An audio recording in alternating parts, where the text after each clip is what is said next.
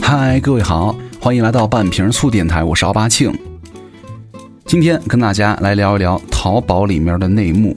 现在谁敢保证手机的 App 当中没有淘宝、天猫啊、什么京东这些 App 呢？对吧？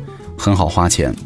其实啊，你们用了这么长时间，当中的很多猫腻啊，包括省钱呐、维权呐一些小秘籍，你们知道吗？今天就跟大家来好好的说一说哈。去年的双十一啊，淘宝和天猫的交易额达到了一千六百八十二亿。如今呢，网购已经成为了很多人生活当中不可或缺的一部分啊！网购的人越来越多，就连很多小朋友都拿快递啊、这个下单啊，很热衷了。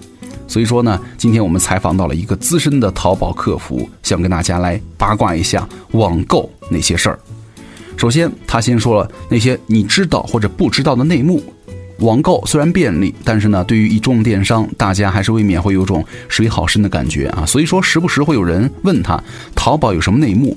淘宝跟天猫或者跟其他的电商有个最大的区别，就是淘宝就是一集市啊，除了自己开了个超市，这个超市就是天猫了，天猫超市它没有什么自营的业务。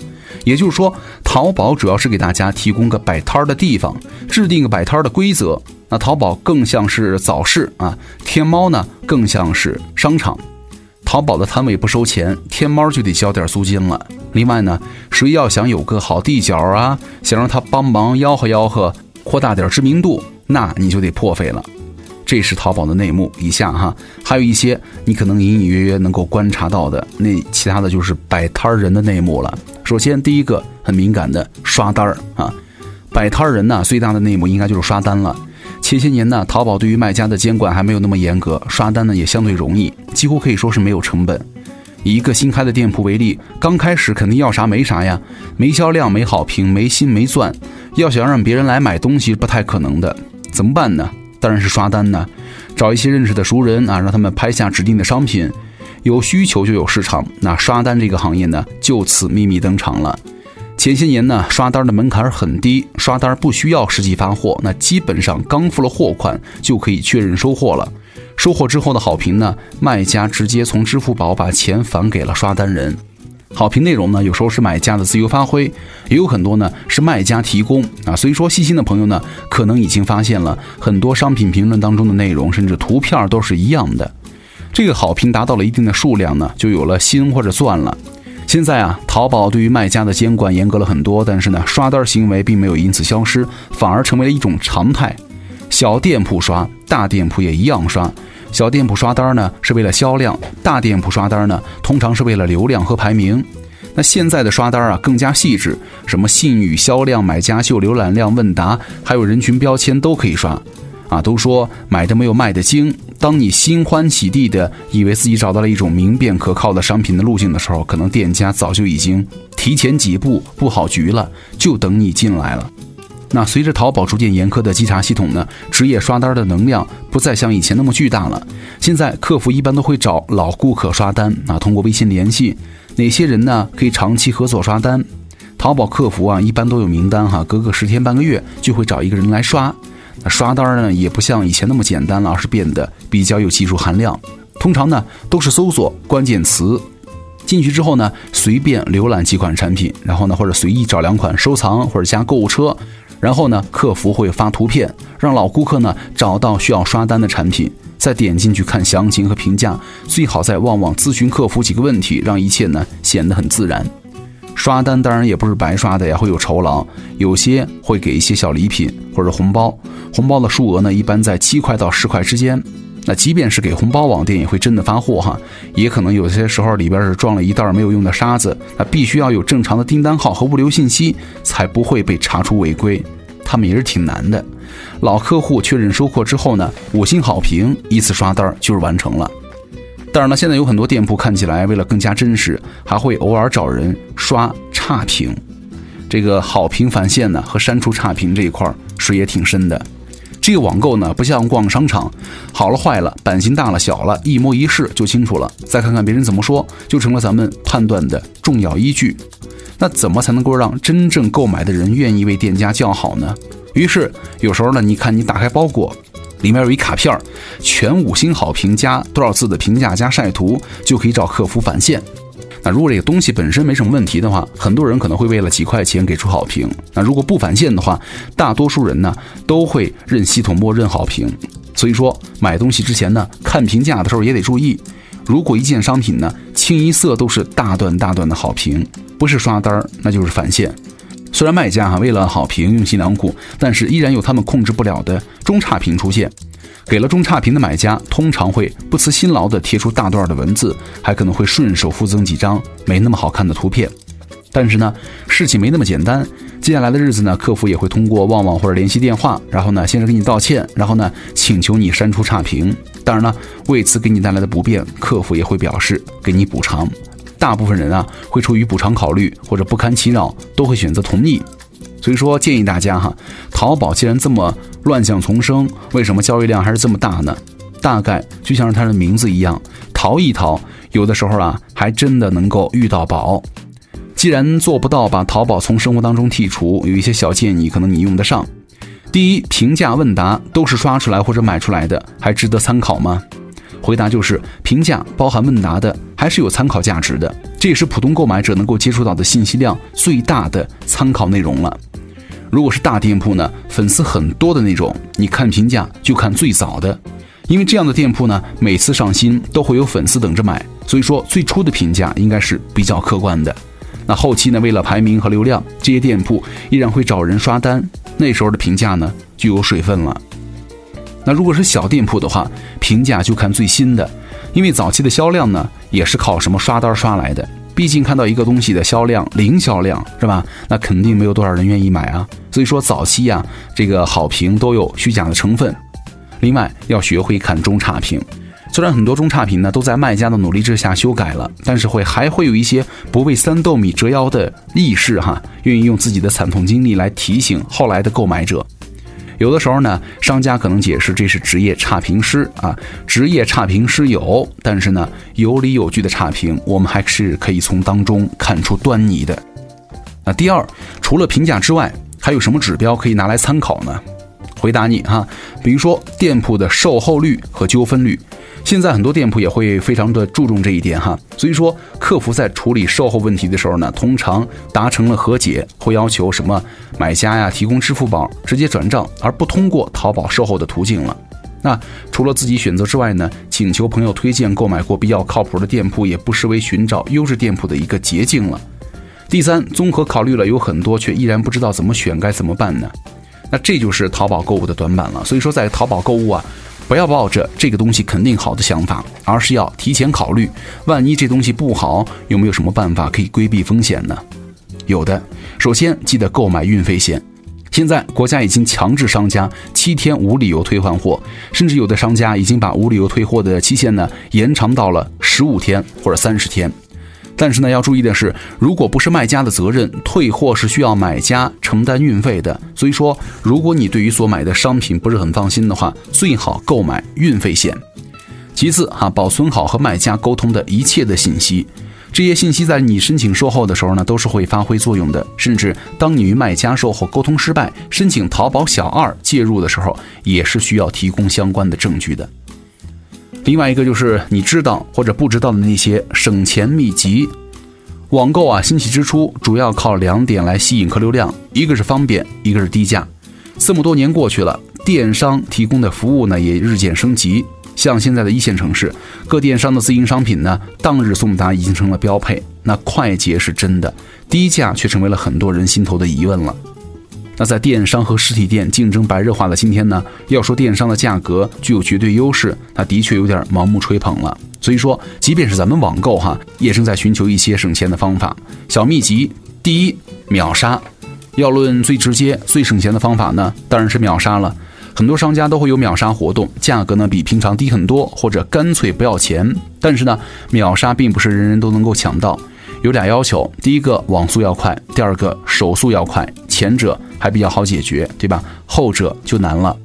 我有个朋友很厉害，时常能够抢到免费的东西。他也不用电脑，直接用手机，一手一步。因为秒杀都是以付款的时间为准，所以说一般抢秒杀的人，什么支付宝啊，都会设置免密支付。如果支付宝有很多钱，觉得不安全的话，就不要考虑这个了哈。而且呢，秒杀结束之后呢，商家会公布名单儿。如果你只是冲着秒杀价来的，却不在名单当中，那也不用担心，选择退款就行了。第二，直播。一六年呢，淘宝都开通了这个直播平台，大家可以边看边买了，对吧？直播的时候呢，卖的东西呢会比平时便宜，因为会有优惠券之类的。所以说，如果你喜欢某个东西，不妨啊先关注一下这个店铺，什么时候会有直播。那还有很多商家呢，在直播的时候会有秒杀活动，秒杀的商品呢，通常也会提前在直播的界面当中显示，等主播开始说秒杀了才会上架。接下来呢，就拼各种反应速度和运气了。第三个。聚划算、天天特价和反季清仓，这个秒杀和直播秒杀的价格虽然诱人，但是能够抢到的毕竟是少数。而聚划算、天天特价和反季清仓就不同了，他们的促销力度没有那么大，但是呢，持续的时间长，会积大众。上聚划算和天天特价呢都是有条件的，聚划算要求要高一些，那天天特价呢相对容易。所以说，聚划算呢，天猫店铺偏多，而这个天天特价呢，大多都是淘宝店铺。聚划算和天天特价的商品呢，有些可能比大促的时候还要便宜。那大促如今的水分，加上了各种潜规则呀，你们心里也是有数的啊。所以说，呃，有需要的也可以关注一下哈。那这个反季清仓就和实体店有点像了，反季清仓的东西呢都很便宜，收藏你们需要的商品，反季的时候呢，多多关注一下就行了。还有一个就是内部券，啊，很多朋友可能会觉得前面这几个小秘籍啊太浪费时间了。毕竟大家并不是每天都泡在这个家里淘宝啊，对吧？能够时刻关注这些促销信息。那么给你介绍下面的小秘籍啊，好用而且不浪费时间，叫内部券。很多朋友可能都收到一些什么淘宝内部券的邀请，是吧？就是小群啊，群主呢会宣称这个群呢是给老顾客的福利，每天都会发一些商家的内部优惠券，一般人领不到。然后呢，群里每天都会发一些看起来特别优惠的商品链接，但是呢，必须要通过他们发的链接才能够买来，才可以便宜啊。用这个内部券呢，的确可以省很多钱，但一定要理智，不要冲动购物，不要觉得划算就买了一堆不需要的东西。还有就是运费险了，运费险刚刚我们就说过了哈。有些商家呢会赠送运费险，那不赠送的时候呢，就有必要根据情况来购买了。尤其是什么买衣服、鞋子之类的商品，对吧？因为不能试嘛，所以说买回来出现了退换货的几率很大。那如果有运费险，在退换货的时候呢，就能够省一笔了。第三，再跟大家聊一聊那些让人哭笑不得的买家。作为一个客服呢，我每天都得和买家打交道。虽然说客户是上帝，但是呢，每天要接待这么多不同性格的上帝。遇到有的上帝呢，这个问半天，那个问半天，结果呢说不买啊。小客服的我呢，心里也是崩溃的。可是呢，你再崩溃也得保持天使般的语气，默念客户虐我千百遍，我待客户如初恋啊，念一百遍。不管是售前或者售后，大部分的买家都是很干脆的。但是呢，这么多年也遇到了很多让我觉得哭笑不得的买家。第二呢，就跟大家说出来，让大家笑一笑。有年冬天，一个买家在我们的店铺里呢拍了一条羽绒裤啊，刚收货的时候他给了好评，但是呢过了一个多月，他突然来找我们说这个裤子钻毛啊，我跟他解释，羽绒的嘛有点出毛是正常的呀，他不肯非得退货，我说是七天以内我们可以无条件的无理由的退货，你都买了一个月了。他说：“我每天只是出门买菜的时候穿一下，前后还不到一个小时。虽然买了这么久，可是呢，实际穿的时间只有三十多个小时，合起来呢，连两天都不到。我被他的神逻辑折服了，不得不同意给他退货。有一年呢，快过年的时候，有一个买家拍了一件外套，因为别的快递都停了，所以说我们发了邮政的小包。那个外套挺不错的，好评率啊百分百。但是这位买家收货之后呢，直接给了差评。”我觉得很奇怪啊，就在旺旺联系他，毕竟做生意不容易嘛，有问题你说出来，怎么解决不就完了吗？买家的回答呀，让我欲哭无泪。他说他对申通的快递小哥感兴趣，可是呢，我们却给他发了邮政，害他没有见到申通的快递小哥。那这个理由我们也是服了。第四，再跟大家说一说网购有风险。那经过十几年的发展呢，网购欣欣向荣，对吧？让很多的实体购物店呢都面临大敌。尤其是在各大电商纷纷的什么双十一、双十二、六幺八这样的促销之后呢，实体购物更是被打得内伤不轻。这两年实体店的购物呢，也都卯足了劲儿要跟电商 PK。跟着电商的脚步，也搞起了各种大促、周年庆、会员日，有实力的还搞起了网络销售，同城满额免费配送。其实啊，对于我们这些普通的消费者来说呢，这其实是个好消息。有竞争才不会一家独大嘛，商家才会花心思讨好消费者，咱们消费者才能够买到质价优廉的服务，对吧？但是呢，不管是电商还是实体，都是以赚钱为目的。所以说，现在的很多促销，还有很多是满减，很少都有直接降价的。很多人为了满足满减的条件呢，硬是买了很多以为自己用得上，实际却根本不需要的商品。有的新闻报道过哈，一个买家在某双十一啊囤的什么面巾纸、卫生纸等产品摆了半个房间，这事儿听着有点搞笑，但你想想自己，咱们买的每一件东西，是因为我们真的需要呢，还是促销让我们觉得需要呢？理性克制，不过度消费，才是最大的省钱秘籍。另外啊，奉劝各位啊，把淘宝和其他在电商上游荡的时间啊拿来充电，提高自己，赚更多的钱。这才是最聪明的省钱秘籍了。好，以上呢就是今天的这个淘宝客服给我们分享的一些淘宝内部的一些小秘密。我们也看到了很多这个热门的回复，一会儿跟大家来说一说。啊，小鱼他说，我每次买东西啊，习惯性的先看一下中差评，还有买家秀图片。有一次呢，我看到一个手工鱼丸的差评，差评是原因就是鱼丸太好吃了，就是太贵了。还有人说，客服也是不容易啊。我有一小电饭煲，蒸笼那个蒸笼层坏了，买了个新的。结果呢，客服给我发了个锅盖儿。后来呢，客服也是不相信自己弄错了。我拍了视频给他看，我问我是把锅盖给你们退回去啊，还是怎么地呀？他说容他想想。一天以后说锅盖送你了，我再给你重新发一个蒸笼层。我的天哪，现在我家俩锅盖扔了吧可惜，还是新的呢？那不扔吧，搬家也得带着那个锅盖。也有人说啊，作为天猫商家，有的时候呢，聊客服啊，真的会感觉少活好多年。什么样的顾客都有啊，什么中差评都会出现。举个例子，某地的一个十八线小领导买了我们家的一件浴帘，快递公司呢放在了门卫室啊，帮着签收了。然后呢，他给我们差评，理由是什么呀？说我好歹也是一领导，你包裹上居然写着门卫本人签收，是在侮辱他。哎，真没劲。还有人说，这个一直觉得内部的内部券是假的，加群呢都是没加过，怕是被各种忽悠。原来是想多了，买东西看中差评，再看看有图的买家秀，综合一下，基本就能够判断了。还有朋友说，我也是做电商的，判断店铺的优劣呢，还有一个最重要的指标就是看打分儿啊。店铺名字前面的三条线如果全绿了，大家就不要进了。他再刷好评，但是呢，打分基本上是真实的，特别是天猫，只能是中好评，评分下去了还能够排名靠前，那一定是靠直通车烧钱买的了。有朋友说，刚刚入夏，在一家小店里买了这个衣服哈，两百八，晚上回来在淘宝搜一下，六十九，无法相信这个噩耗的我呢，又买回来一件，看看哪里不同啊？结果呢，发现除了价格不一样，哪儿都一样。现在呢，我有两件这样的衣服。还有朋友说不知道在哪儿看的哈，是说假货。这个假货呀，是卖家根据你的好评率、退货率，还有地区呀什么发的假货。比如说你买一个大牌口红，你的收货地址呢是在一个小镇，没有方便检验真货的地方，可能就会给你发假货。那如果你呢总是好评也不退货，也会给你假货。这样的人好欺负，也不太在意什么东西。我只是记个大概。哎，这个是这个应该是假的吧？我觉得不会至于这样吧。再来看另外一个啊，这个有人说我买衣服呢都是实体店试好了，然后再去网上买，再加一个省钱的小秘籍哈。聚划算里边最划算的就是那些前一分钟或者前十分钟半价的，买下来超划算。个人觉得淘宝呢最大的方便就是可以快递到家，比什么洗衣液啊、卫生纸啊，超市买了不想往回拎，网购就省了很多力气。价格呢有的时候的确比超市促销还便宜。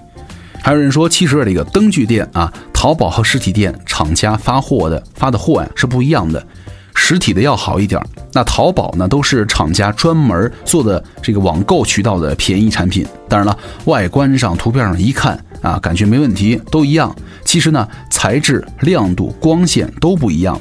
那有的呢，外表看起来一样的灯啊，其实啊，你实体的进价就是网络的渠道去卖价，但是呢，你网上买的。实体店买的放到一块比一下，开灯看看效果，你就知道还是实体店要好一点。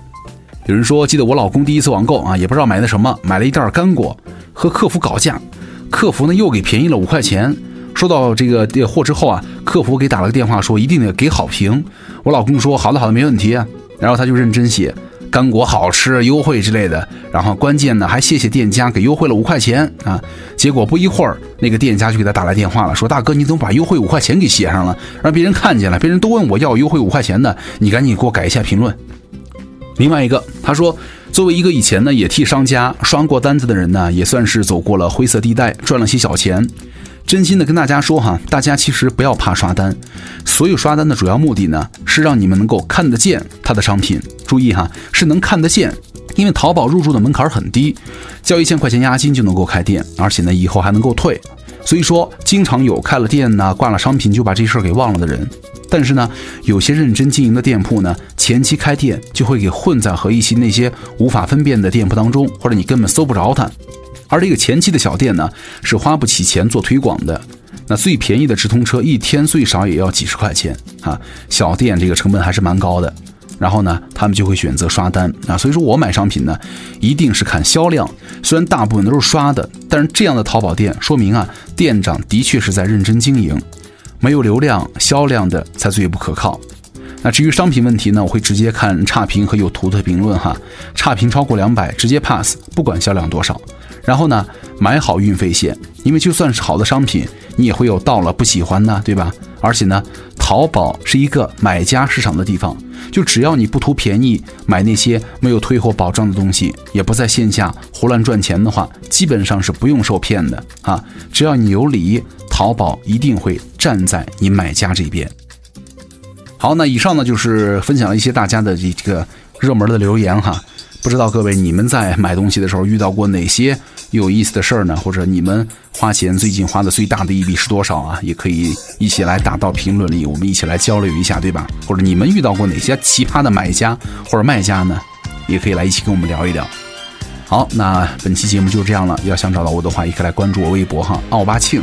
那咱们下期见了，拜拜。